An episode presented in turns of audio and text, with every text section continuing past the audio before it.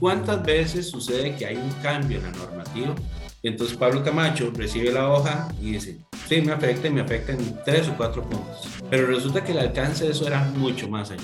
Va a afectar al gobierno corporativo, al área de negocios de, de, crédito. Puede ser que esto vaya a afectar al área de tecnología. Puede ser que afecte cualquier área de la entidad. Y entonces yo me quedé corto en el análisis. ¿La gestión de riesgos te parece algo complicado de entender? No te preocupes, en este podcast nos adentramos en el mundo de los riesgos con reconocidos invitados, para que conozcas de manera simple la gestión de riesgos mientras vas haciendo otras cosas. Pirani, protege lo que más importa. Bienvenidos y bienvenidas a nuestro podcast Escuela de Gestión de Riesgos de Pirani, el espacio donde vas a aprender sobre la gestión de riesgos de una manera simple y mientras estás haciendo otras cosas. Les saluda Nicole Alcózar del equipo de Pirani y les cuento que en este episodio tendremos un invitado especial desde Costa Rica. Se encuentra con nosotros Pablo Camacho, quien es experto en gestión integral de riesgos, auditoría interna, gobierno corporativo y compliance.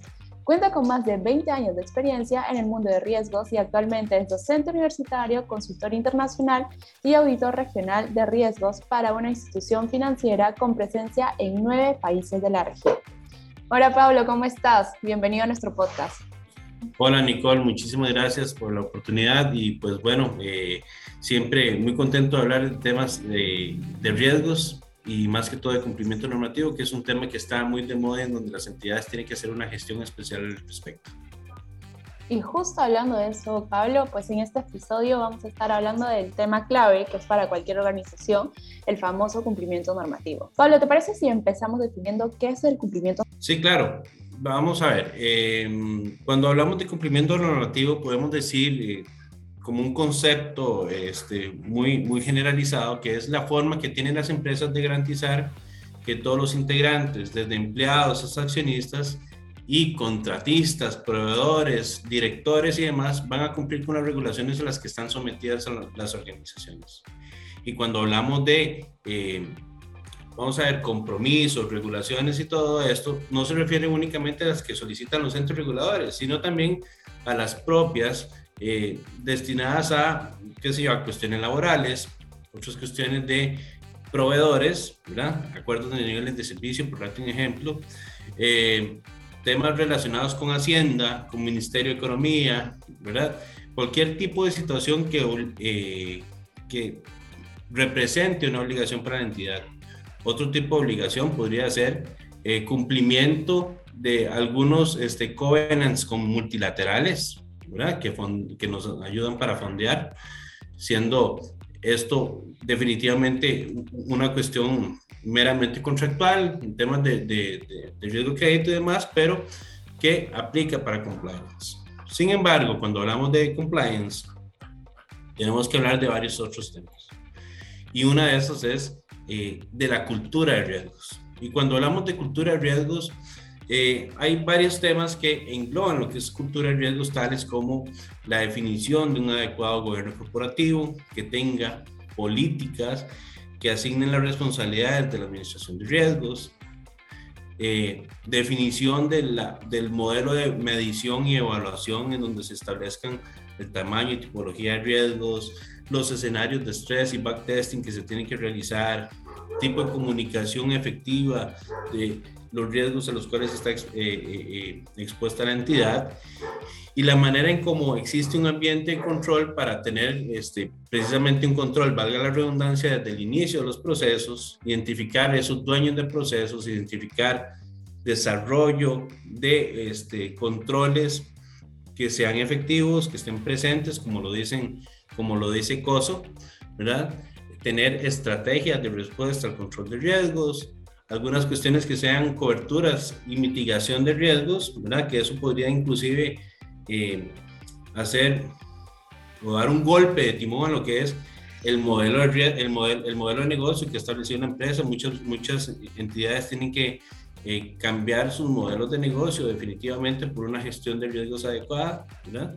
Y bueno, también definir lo que es apetito de riesgo, umbrales, límites, planes de acción, seguimiento y el ajuste que eso, que eso requiere, ¿verdad? Eh, a través del tiempo, eh, porque precisamente los, eh, procesos van cambiando. Definitivamente un proceso que se estableció hoy desde cero eh, inicia, digamos que manualmente, pero en el tiempo podría ser que este proceso vaya semi-automatizándose o automatizándose del todo.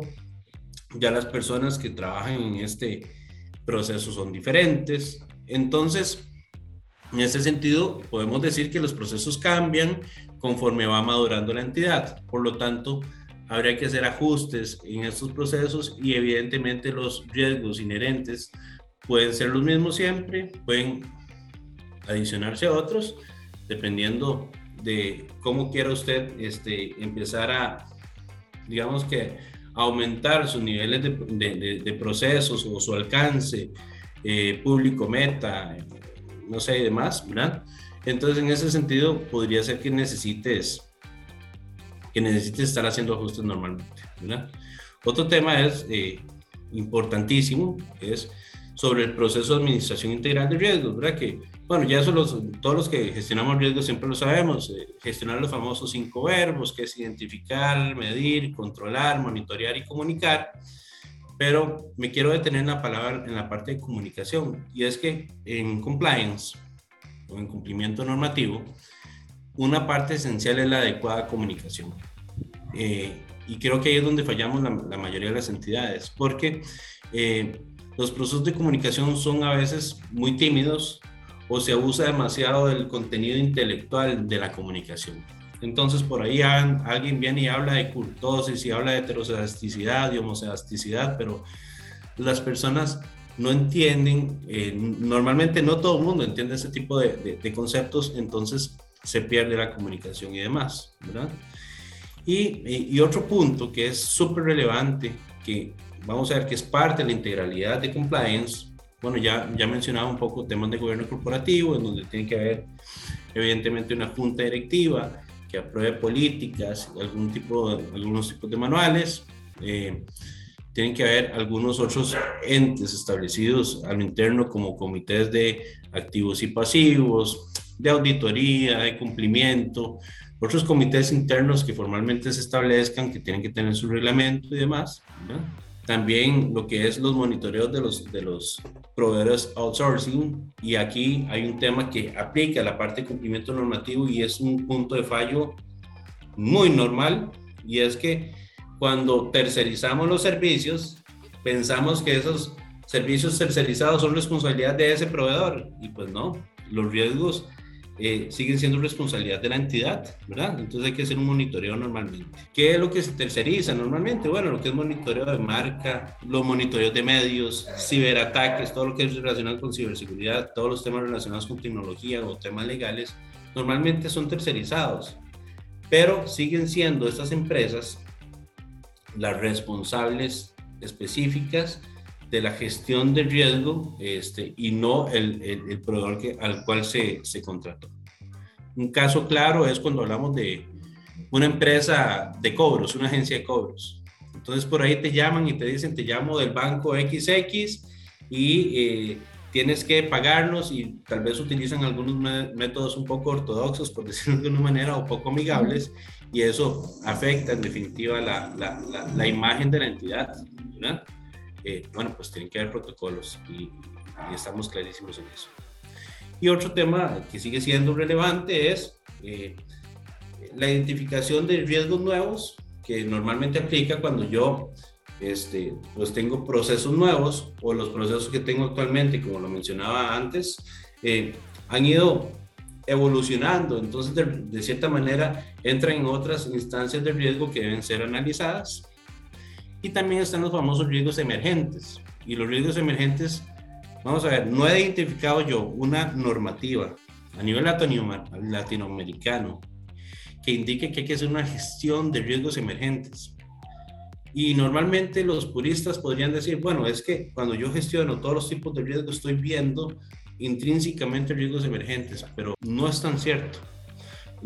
Entonces ahí lo ideal es estar verificando eh, hacer seguimientos y monitoreos de las cuestiones macroeconómicas, geopolíticas, tecnológicas, regulatorios que puedan afectar a la entidad. ¿verdad? Entonces, utilizar evidentemente fuentes que sean relevantes para identificar estas, estas cuestiones que les estoy diciendo. Me interesó mucho lo que estabas contando de los puntos claves dentro del cumplimiento normativo, la comunicación, el uso de comités dentro de la organización, el monitoreo que tiene que ser constante a proveedores y para profundizar eso, creo que podríamos hablar de cómo podemos generar una cultura de cumplimiento. Ya nos estabas contando un poco sobre lo necesario que es una cultura de riesgos en una empresa y bueno, ¿cómo podemos generar ahora una cultura de cumplimiento? Cuando hablamos evidentemente de cultura, estamos hablando de lo más difícil de gestionar en una entidad. A veces no es ni el propio riesgo como en sí, en sí mismo, sino la cultura. Y este, bueno, definitivamente tienen que haber programas de capacitación, ¿verdad? Boletines, digamos, como reviews que normalmente se hacen, comunicación, eh, digamos, de cierta manera periódica, ¿verdad? Eh, sin que sea muy técnica para que la gente empiece a generar un poquito más de cultura y conozca qué es lo que hace la unidad de riesgos. Y definitivamente también si lo que quieres es eh, empezar a digamos que especializar a, tu, a las primeras líneas, a las líneas de negocio en temas de algún tipo de riesgo, pues emitirás comunicados con ese tipo, ¿verdad? De, de, de, de visión, ¿verdad? Específicamente, qué sé yo, eh, riesgo de crédito o riesgos relacionados con lavado de activos y demás, pero eh, la cultura es lo más difícil de trabajar, entonces hay que trabajarla desde las bases. Sin embargo, aquí hay otro tema muy relevante y cuando hablamos de cultura hablamos evidentemente en, desde la junta directiva como tal, ¿verdad? a veces se dice que si desde la cabeza las cosas no están bien, pues probablemente las, las, demás áreas no estén bien. Y creo que aquí es un tema relacionado a la parte de, evidentemente, cultura, pero más que todo de gobernanza, ¿verdad? Y entonces, cuando hablamos de gobernanza, eh, eh, las diferentes, eh, los diferentes entes reguladores establecen las funciones y responsabilidades de, los, de, de la alta administración y la junta directiva como tal, este, y a veces considero que también ahí tenemos problemas, ¿verdad? Porque, eh, digamos, no se asumen esas responsabilidades, no hay métodos de verificación de que esas responsabilidades y obligaciones estén realmente realizándose, ¿verdad? A veces las políticas se aprueban simplemente por un tema metodológico y demás, no se analizan.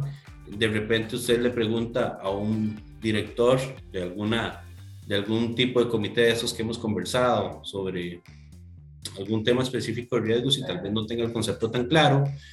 Eh, entonces, cuando hablamos de cultura de riesgos y ya desde la cabeza estamos mal, yo creo que ahí ya hay un problema que atacar. ¿verdad?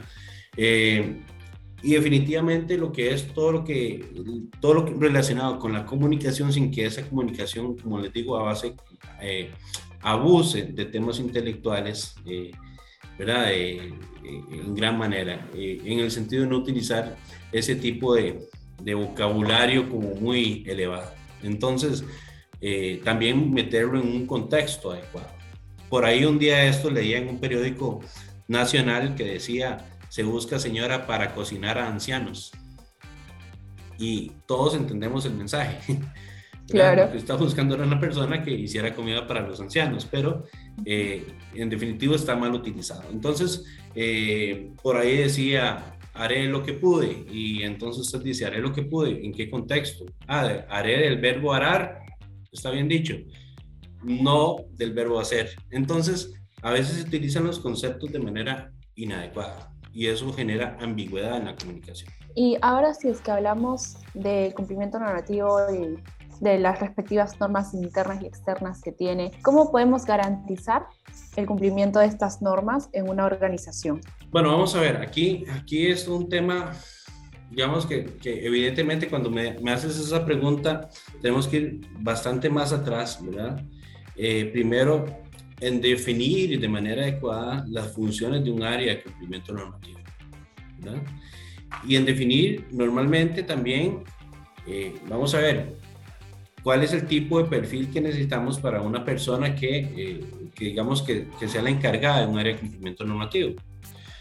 De los vicios que observamos normalmente, y se lo digo como auditor de, de, varias entidades, es que a veces le entregan la gestión de cumplimiento normativo, digamos, a la persona que, lo voy a decir así de crudo, tal vez la que menos trabajo tiene, ¿verdad? Siendo que cumplimiento normativo, y te lo he comentado en algún momento, es uno de los, de los, de los riesgos que tiene mayor, este, digamos, ramificación en la gestión, ¿verdad? Es muy especializado, ¿verdad? Eh, o sea, el cumplimiento normativo ya forma parte de todas las organizaciones que tengan una vocación de éxito sostenible en el tiempo. O sea, eh, entonces, una cultura organizacional que se base en la ética, en la integridad de la corporación es clave para que se sobreviva en un mundo tan competitivo con las regulaciones que son cada vez más estrictas. ¿verdad? Eh, entonces, eh, el cumplimiento... Y lo que me estás contando de que muchas empresas pues determinan a una persona con menos responsabilidades para ocupar esta área.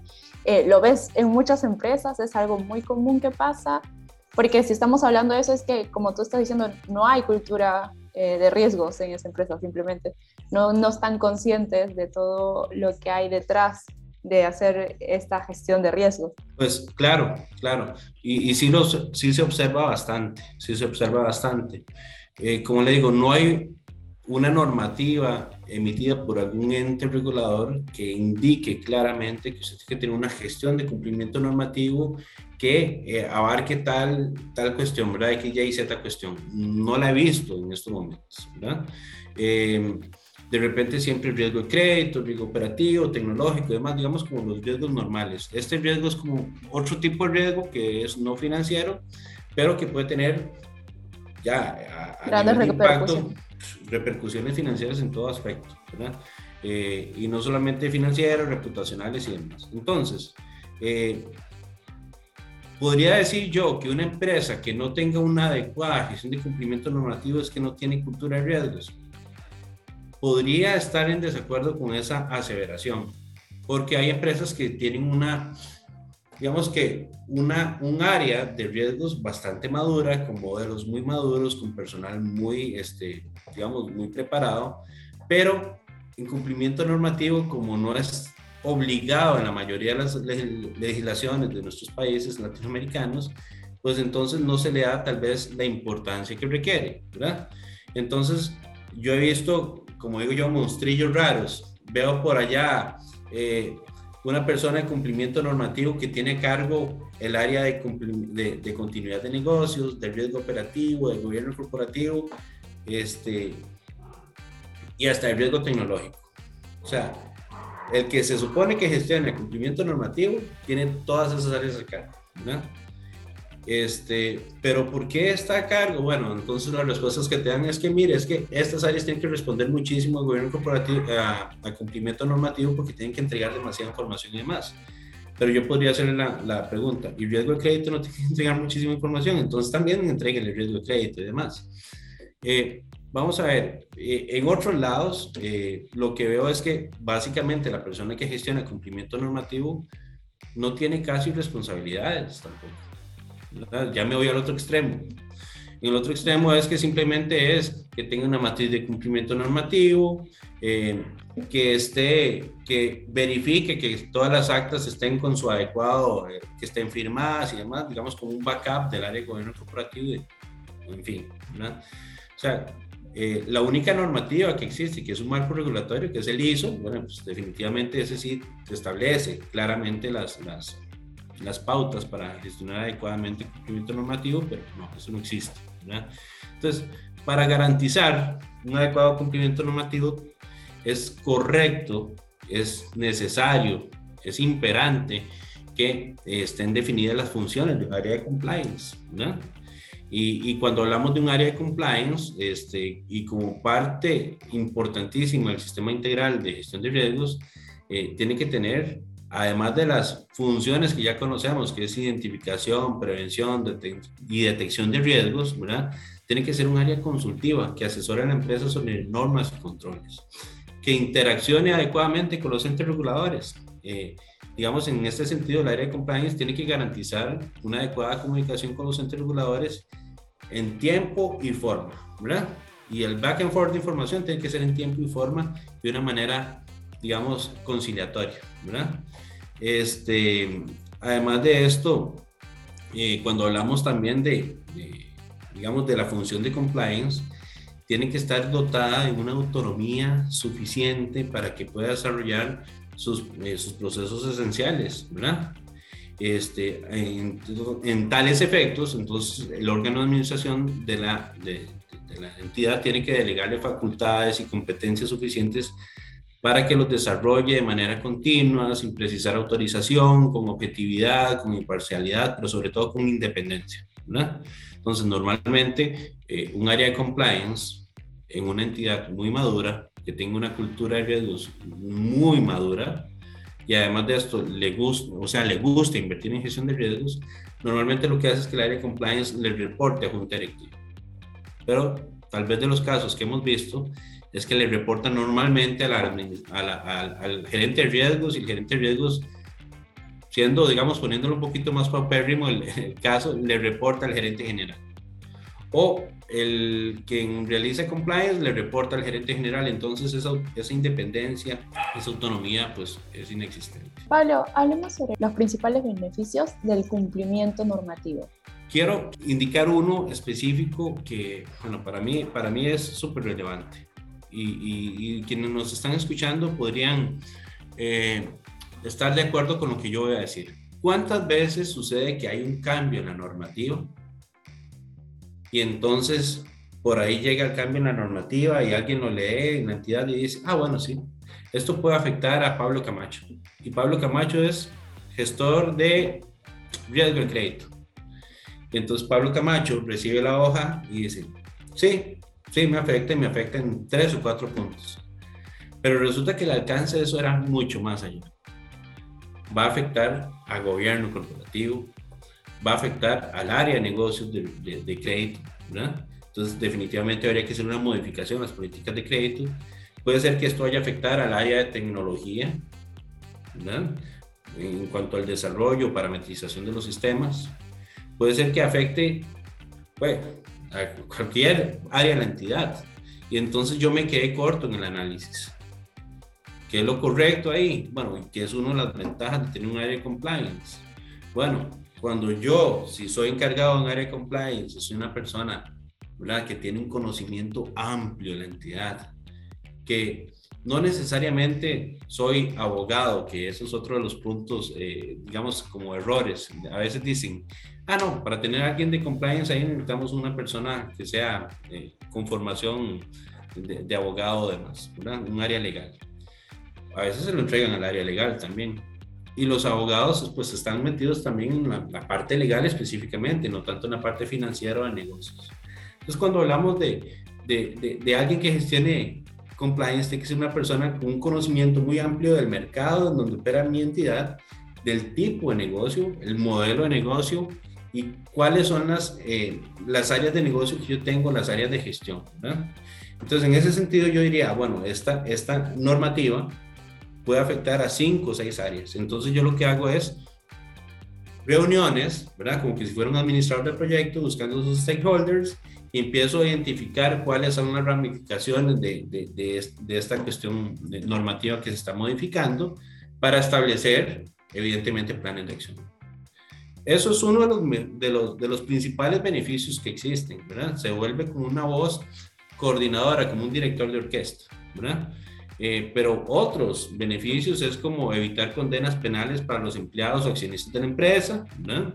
Al prevenir la comisión de delitos, eh, también evita sanciones judiciales o administrativas, multas económicas. Últimamente hemos estado viendo eh, que Wells Fargo en los últimos años ha tenido muchísimas cuestiones legales, ¿verdad? No sé si habrán visto ustedes el caso en donde eh, hace como un mes y medio aproximadamente los multaron porque estaban haciendo unas entrevistas para personas, digamos, que, en la sociedad son un poquito discriminadas, ¿verdad? Personas de color, personas latinas, eh, personas con, eh, con habilidades reducidas y demás. Este, entonces, lo que estaban haciendo eran simulaciones de entrevistas. O los llamaban, los entrevistaban, pero esas personas nunca iban a obtener ese, ese puesto. Entonces, eh, hicieron ese tipo de cuestiones y los multaron, ¿verdad?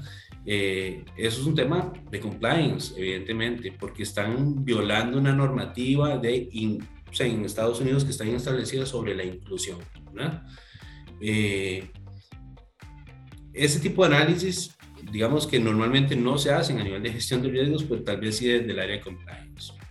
Esto evidentemente tuvo un efecto sobre la reputación y bueno, Wells Fargo eh, tuvo una pérdida del 4% sobre el valor de sus acciones en una semana. Eh, evidentemente todo esto mejora la reputación y competitividad de la organización, ¿verdad? Eh, cualquier accionista o, o, persona que quiera invertir va a preferir embarcarse en un proyecto en donde existen garantías éticas y de cumplimiento, eso es clarísimo, ¿verdad? Eh, luego también otro aspecto muy relevante es que el fraude se abarca el fraude interno mediante la creación e implementación de políticas y procedimientos o protocolos enfocados a luchar contra desviaciones materiales o engaños dentro de la empresa. ¿verdad? Y como les decía, bueno, pues se puede contribuir a la igualdad y justicia social poniendo el esfuerzo y méritos personales de las personas que conforman la organización. ¿verdad? Eh, muchos casos que hemos visto también aquí en, Centroamérica, eh, qué sé yo, un director de alguna junta directiva de un banco, eh, muy conocido el banco y muy conocido el director, fue acusado de, de, de abuso sexual, por darle un ejemplo. Entonces, eh, claro, eso tiene un efecto directo sobre, sobre la reputación de la entidad. Eh, ¿Cómo es posible que contraten este tipo de directores, un miembro externo? Eh, bueno, después esa persona se logró demostrar que, que, era una acusación infundada y demás. Pero bueno, cuando también metemos, digamos, parte de los beneficios es tener un adecuado sistema de ética dentro de la entidad, lo que llaman un whistleblower en Estados Unidos. Eh, que es tener eh, canales de ética adecuados para que las personas puedan denunciar fraudes hasta los mismos clientes eh, y que en definitiva las personas, los colaboradores al interno puedan denunciar este tipo de cuestiones. Este fraude, que les, esta cuestión de Wells Fargo que les hablaba a ustedes, eso fue denunciado al canal de ética de la entidad y nunca se hizo nada. Entonces, fue que una persona fue despedida de Wells Fargo y lo fue a avisar a las autoridades. Entonces, vean el alcance que esto puede tener. Increíble, qué tal repercusión. Si te está pareciendo interesante esta entrevista, no te puedes perder la segunda parte donde seguiremos conversando y profundizando en cumplimiento normativo con Pablo. Nos vemos.